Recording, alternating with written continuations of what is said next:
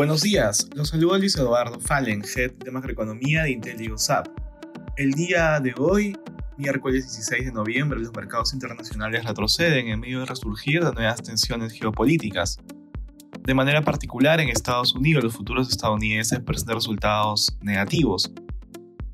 El misil que impacta en Polonia y deja dos muertos genera incertidumbre sobre un escalamiento de la guerra. Sin embargo, Joe Biden, presidente de Estados Unidos, comentó que era improbable que el misil fuese disparado desde Rusia, acotando los riesgos de una escalada de violencia entre Rusia y la OTAN. Por otro lado, Donald Trump confirma su candidatura presidencial para el 2024 en medio de los resultados de las elecciones de medio término que fueron peor de lo esperado para los republicanos. El control del Senado se mantendría en los demócratas, mientras los republicanos se acercan a asegurar el control de la Cámara de Representantes. En la eurozona, las bolsas europeas muestran rendimientos negativos en línea con las nuevas tensiones geopolíticas.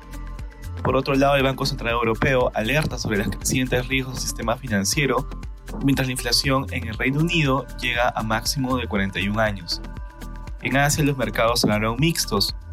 El Nikkei japonés y el Sensex subieron 0.1 y 0.2% respectivamente, mientras que el Shanghai y el Hansen cayeron 0.5%. Respecto a commodities, el precio del oro avanza durante la jornada de las crecientes tensiones geopolíticas. Por otro lado, el precio del cobre baja y finalmente el precio del petróleo cae, cotizando alrededor de 87 dólares el barril WTI. Gracias por escucharnos. Si tuviera alguna consulta, no duden en contactarse con su asesor.